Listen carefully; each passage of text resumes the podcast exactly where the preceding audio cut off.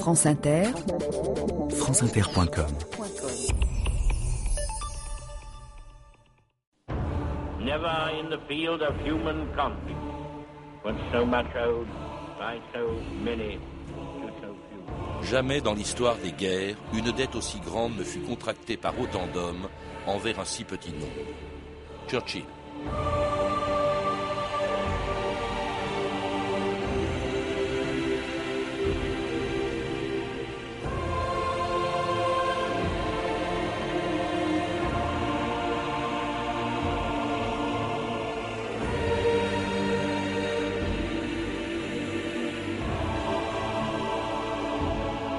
2000 ans d'histoire.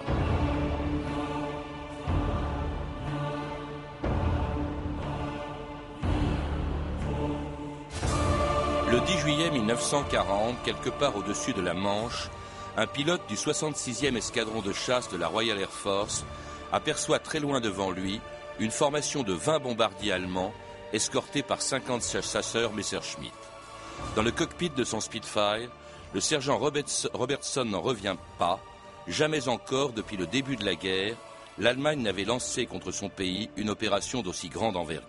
C'était le début d'une des plus grandes batailles aériennes de tous les temps, la bataille d'Angleterre. Pendant quatre mois, entre juillet et octobre 1940, 3000 avions allemands allaient essayer d'atteindre l'objectif que leur avait fixé Hitler, détruire l'aviation anglaise pour permettre l'invasion du seul pays qui lui résistait encore, le Royaume-Uni, dont le Premier ministre était déterminé à poursuivre la guerre malgré la défaite française de juin 1940. Winston Churchill. Ce que nous voulons, c'est frapper jusqu'à ce qu'Hitler et l'hitlérisme passent de vie à trépas. Nous ne voulons que ça. Mais nous le voulons sans cesse. Nous le voudrons jusqu'au bout. N'oubliez pas que nous ne nous arrêterons jamais, que nous ne nous lasserons jamais, que jamais nous ne céderons.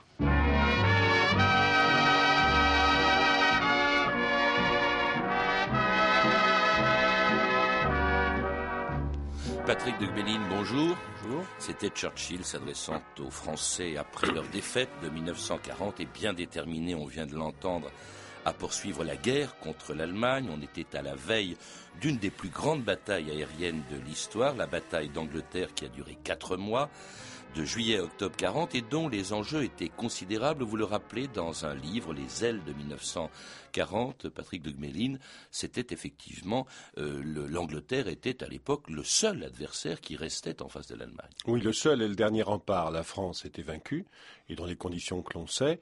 Et le désir, euh, la volonté d'Hitler était de franchir le canal, la Manche comme on l'appelle, pour envahir l'Angleterre et euh, devenir le maître de l'Europe, ce qu'il avait commencé à l'Est. Partir du moment où la France était vaincue, il ne restait vraiment plus que l'Angleterre. Tout le monde le savait, Winston Churchill le premier, et tout le peuple anglais s'est dressé à ce moment-là contre Hitler, qui ne s'y attendait absolument pas, ni lui d'ailleurs, ni ses généraux, ni ses exécutants qui vont être en espèce les pilotes de la Luftwaffe. Et c'est un enjeu considérable. Et c'est là où Churchill joue un rôle énorme parce que après la défaite de la France, Hitler fait quelques propositions de paix à l'Angleterre. Churchill tient bon, il refuse malgré sa solitude.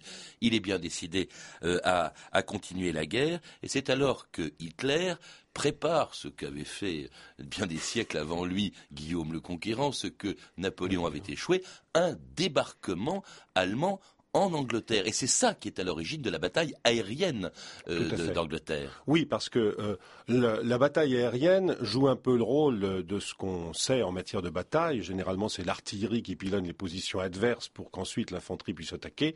Et bien là, compte tenu de la distance et de la position géographique, le rôle de la future de la Luftwaffe, c'est d'attaquer les villes et les positions anglaises, les radars, etc., les pilonner suffisamment pour que la défense soit anéantie et qu'à ce moment-là, l'invasion puisse se faire par la mer avec une flotte importante qu'Hitler prépare sur les côtes de France. Alors pour cela, Hitler dispose d'une aviation puissante, la mmh. Luftwaffe de, de Göring, une force redoutable construite dans les années 30 par l'Allemagne, et cela malgré le traité de Versailles qui avait interdit à l'Allemagne d'avoir une aviation.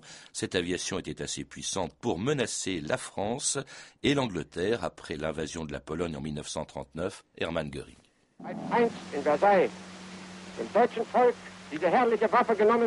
Quand le traité de Versailles retira au peuple allemand cette arme magnifique, personne ne pensait que sous la direction d'Adolf Hitler, elle renaîtrait plus forte et plus puissante. Nous voici au terme de la première phase d'une bataille gigantesque. Et les promesses faites par la Luftwaffe en Pologne seront tenues aussi en Angleterre et en France.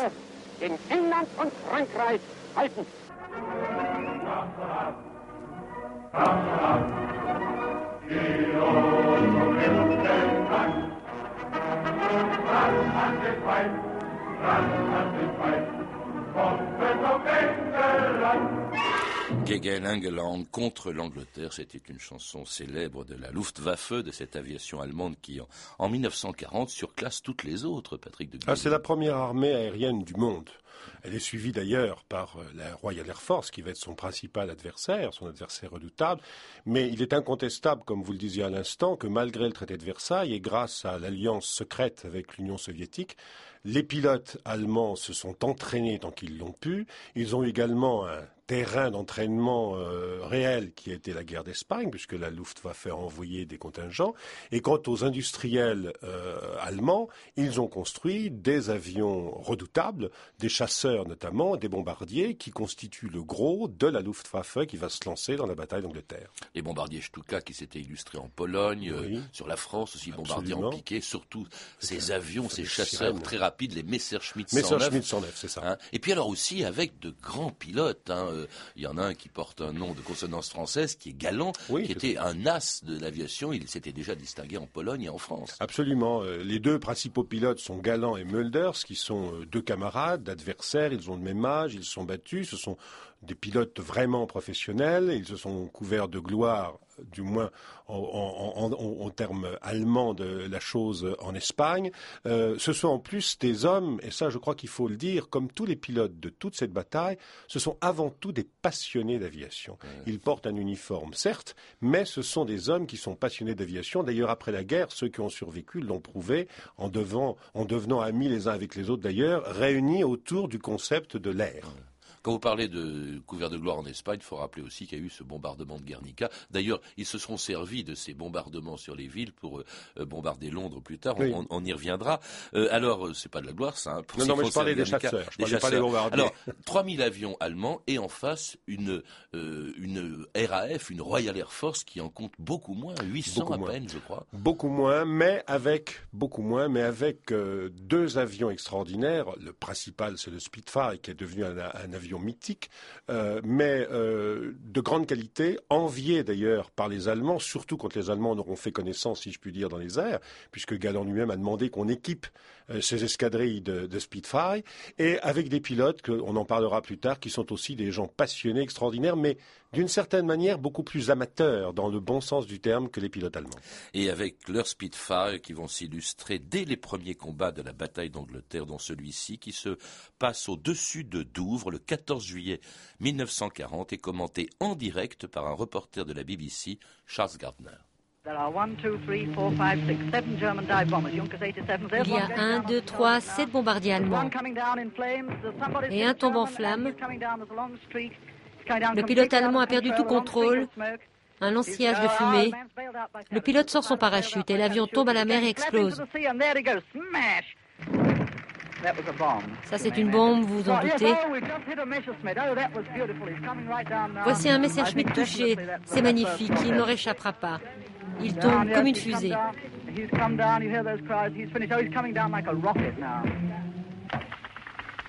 Oh, regardez ça.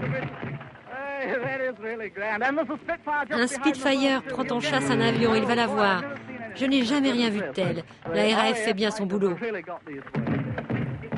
Extraordinaire ce reportage. Vous ne l'avez jamais entendu, Patrick de Méline, mais vous le citez dans votre moi, livre. Moi, grâce à vous, je l'entends pour la première fois et je suis euh, suffoqué.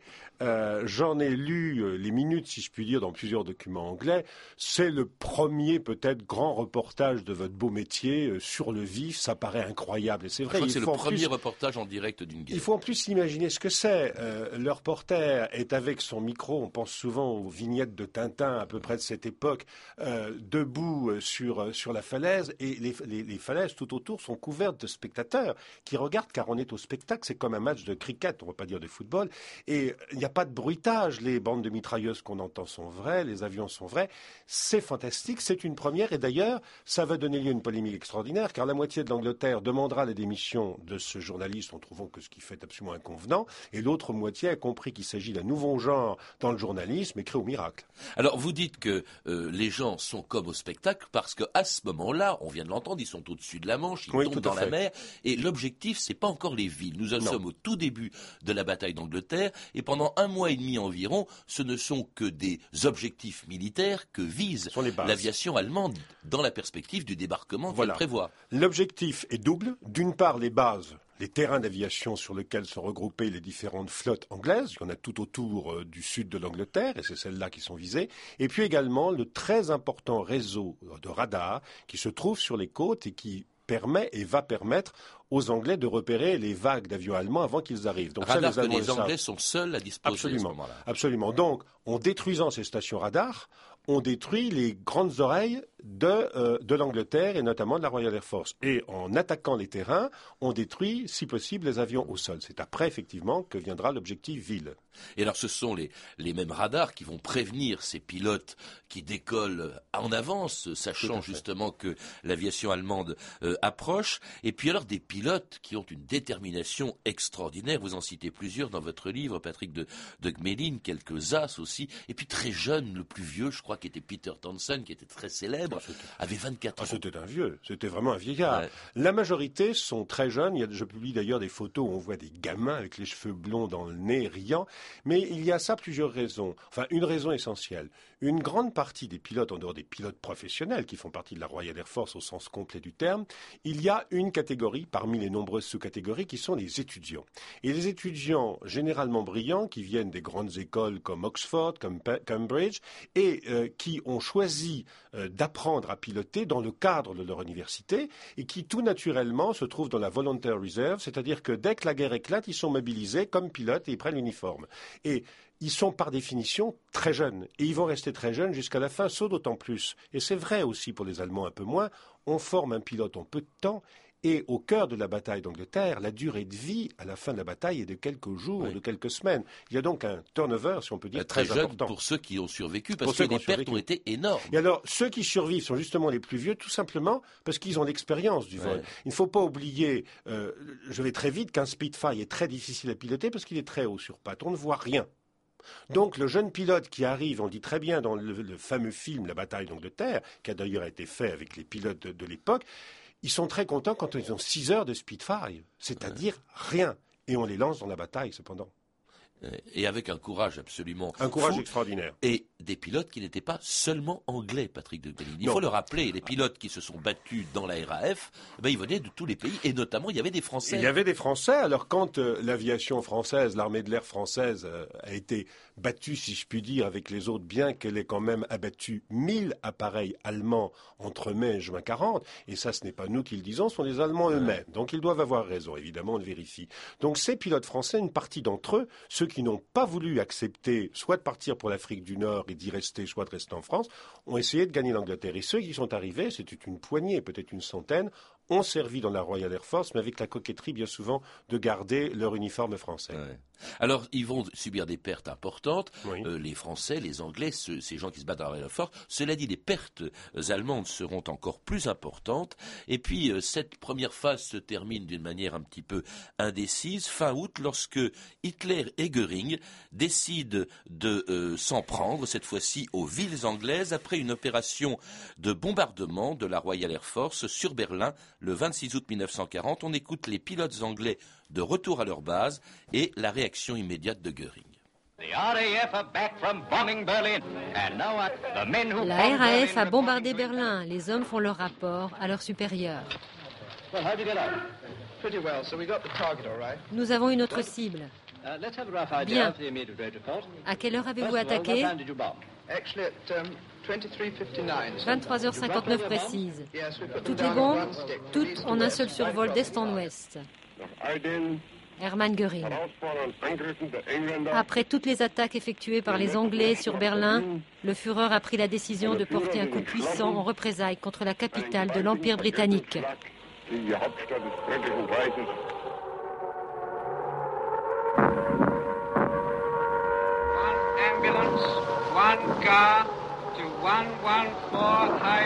Une ambulance pour le 114 High Street, secteur 220.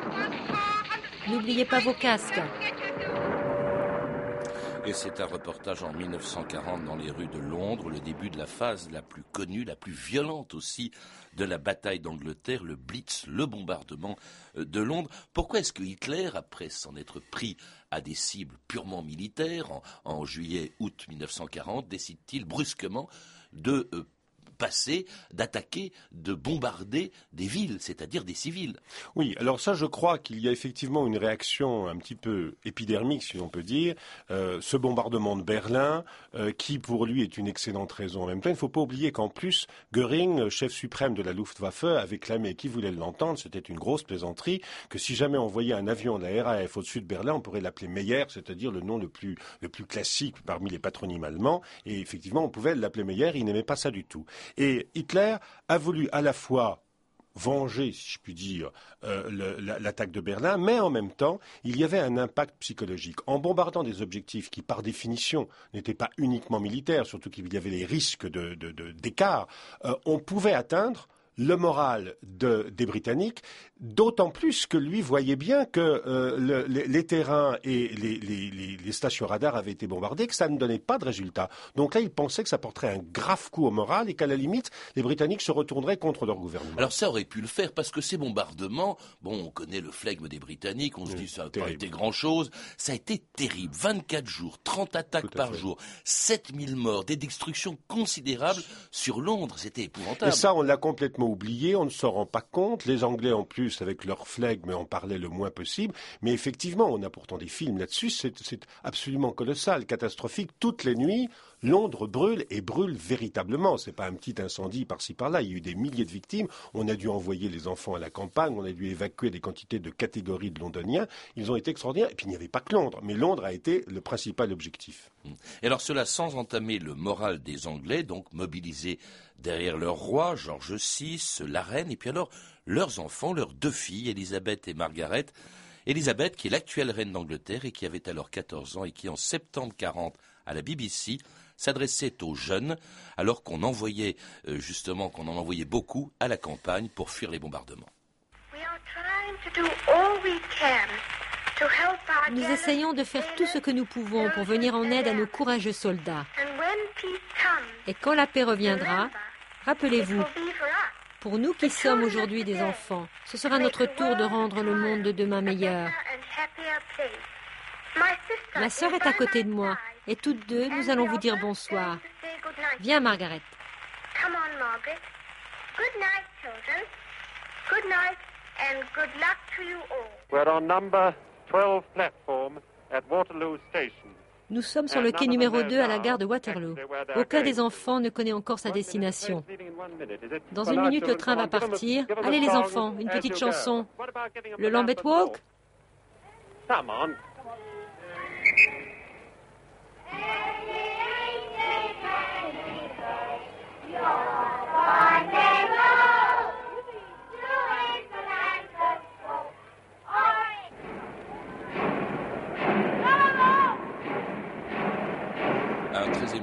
Patrick de ces enfants qui chantent le Lambeth Walk sous les, sous les bombes. Hein. Euh, la reine, l'actuelle reine Elisabeth, qui avait 14 ans à l'époque, qui n'était pas reine, qui était princesse, qui s'adresse aux mots. Oui, mais il faut dire aussi que la famille royale britannique, à cette époque, je ne fais pas de comparaison euh, par rapport à, avec aujourd'hui, mais la famille royale était totalement engagée aux côtés du peuple britannique, notamment du peuple londonien, dans cette euh, bataille. Ils sont allés sur place, ils ont été voir les gens, et les filles du roi, donc la princesse princesse Elisabeth et la princesse Anne, se sont elles-mêmes engagées dans la Royal Air Force, dans l'armée britannique, où elles ont réellement servi. Et euh, c'est vrai que cet appel est extrêmement émouvant, mais ce n'est pas de la publicité, c'est pas du, du de, de, la, de la presse people de l'époque, c'est vraiment un engagement de la famille royale auprès de son peuple. Et elle y a gagné d'ailleurs une notoriété extraordinaire, car chaque sujet britannique se sentait près du souverain et des souverains. Ça a consolidé la, la monarchie, et ça a montré surtout une chose, c'est que les bombardements, euh, malgré les pertes énormes, hein, 7000 morts je crois dans, à Londres, eh bien ça, le moral a tenu bon. Le moral a tenu bon. Et je dois dire que l'on peut faire un une comparaison avec les catastrophes euh, qu'il y a eu récemment à Londres avec les attentats. Le flegme britannique, c'est vraiment une réalité, c'est pas simplement quelque chose qu'on lit dans les livres. Et il était extraordinaire quand on lit les récits de voir que les Britanniques euh, vont travailler toute la journée, quelquefois à côté des terrains d'aviation, ils subissent les bombardements. Et le soir, on, on tient absolument à aller dans les restaurants, aller dans les boîtes de nuit. On veut continuer, entre guillemets, à vivre normalement, alors que pendant ce temps-là, les bombes tombent, euh, incendient et tuent. Ça, il y a eu quelque chose d'extraordinaire, mais qui une constante chez nos amis britanniques. Matériellement, Londres a été très éprouvé. Très éprouvé. Alors on ne s'en aperçoit plus beaucoup parce que tout a été reconstruit bien sûr. Il y a encore un ou deux endroits qui sont gardés, mais il y a vraiment des quartiers, les docks notamment, qui ont été terriblement abîmés. Et 7000 euh, morts, c'est quand même 7000 morts. Ce sont 7000 individus. C'est pas un accident. Il y a vraiment des immeubles entiers qui ont été, qui ont été, qui ont été pris sous les bombes. Il y a des gens dans les rues. Ça a vraiment été euh, un véritable massacre. Et ça, Hitler le savait très bien. Et j'ai interviewé des pilotes allemand de bombardier il y a quelques années qui étaient parfaitement conscients de ce qu'ils faisaient et qui en rentraient malades parce qu'il n'y avait pas que des gens qui étaient inconscients. Ils savaient quand euh, Londres était en feu sous eux que il y avait des morts. Forcément, ce n'était pas simplement des, dégâts matériels, il y avait des pertes humaines. Il y en aura encore plus un peu plus tard à, Coventry, hein, qui sera vraiment le premier grand bombardement, enfin avec Londres, avec Guernica même, hein, euh, de, l'histoire. Plus tard, d'ailleurs, bombardement stratégique, comme on dit, dont les Allemands seront euh, Oui, et ça, il y, a un peu, si je peux dire, une réponse du berger à la bergère, parce que si on compare les deux types de bombardements, finalement, ce sont les mêmes. Hmm alors que le bombardement de Berlin de 40 n'a pas été n'a pas été considérable. En revanche, plus tard, ce sera terrible. En tout cas, le moral a tenu bon aussi bien chez les pilotes, vous l'avez dit, que dans la population, et tenu bon aussi au 10 Downing Street où Churchill s'adressait encore aux Français occupés en octobre 1940 sous les bombes. Ici, dans cette ville de Londres, que Air Hitler prétend réduire en sonde et que ses avions bombardent en ce moment, nos gens tiennent bon nous attendons l'invasion. Les poissons aussi. Aujourd'hui, en 1940, comme toujours, et malgré quelques pertes, nous avons la maîtrise des mers.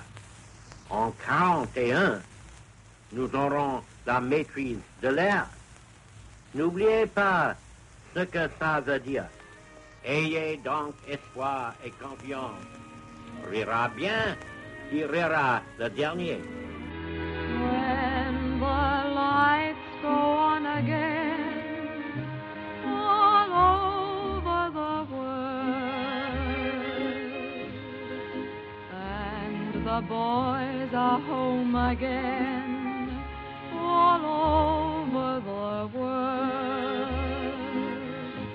When the Lights Go On Again, Vera Lynn, qui était très populaire en, Angleterre à cette époque-là. Et puis alors ce, Churchill rira bien, qui rira le dernier.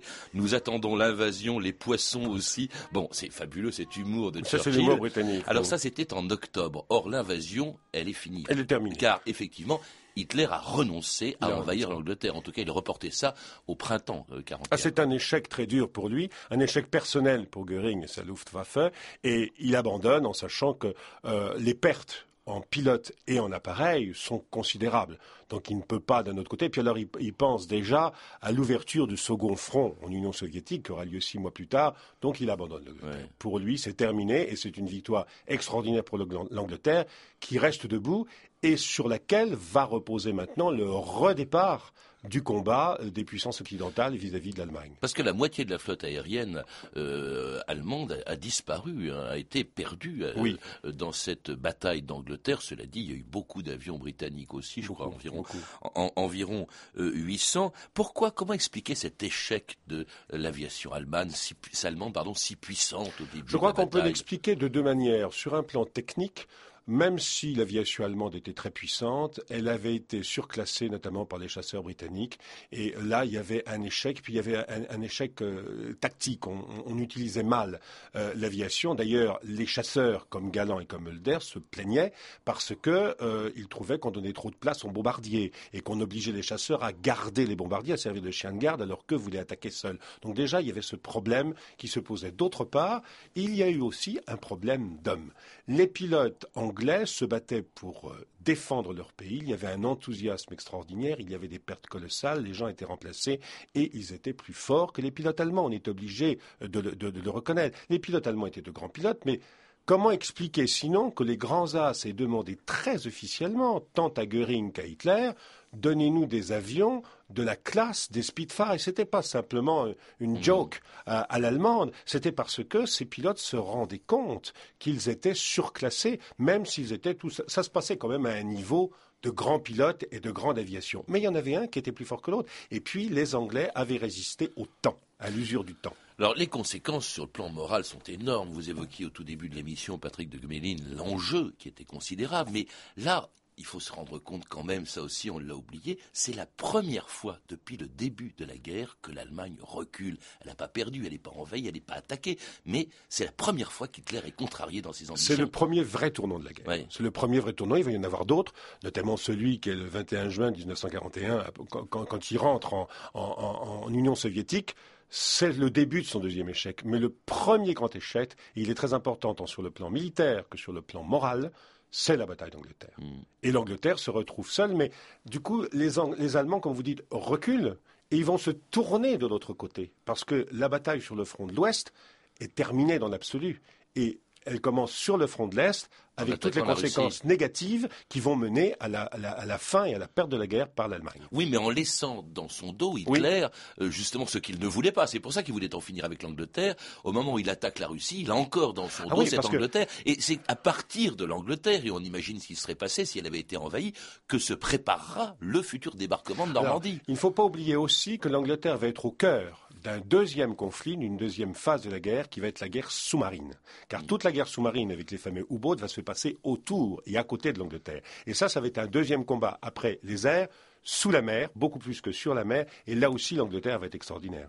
Merci Patrick de Méline. Pour en savoir plus, je recommande la lecture de votre livre, Les ailes de 1940, pilote de chasse dans la bataille publié aux presses de la Cité, où il est aussi question des combats aériens sur la France. Vous viendrez peut-être nous en parler, j'aimerais bien, euh, en 1940. Et on s'est aperçu que l'aviation française n'a pas baissé les bras en 1940. Le ciel n'était pas vide, comme on disait. À lire également Ciel en feu, mission d'aviateurs français durant la Seconde Guerre mondiale, de Patrick Charles Renaud, publié aux éditions Grancher. Vous avez pu entendre d'extraordinaires archives de la BBC tirées du documentaire de Daniel Costel, La bataille d'Angleterre, édité en DVD chez TF1 Vidéo.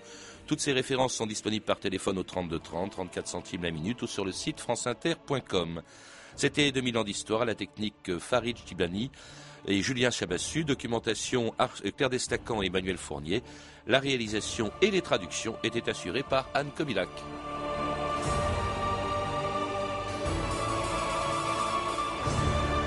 Demain, dans 2000 ans d'histoire, le métier de reine.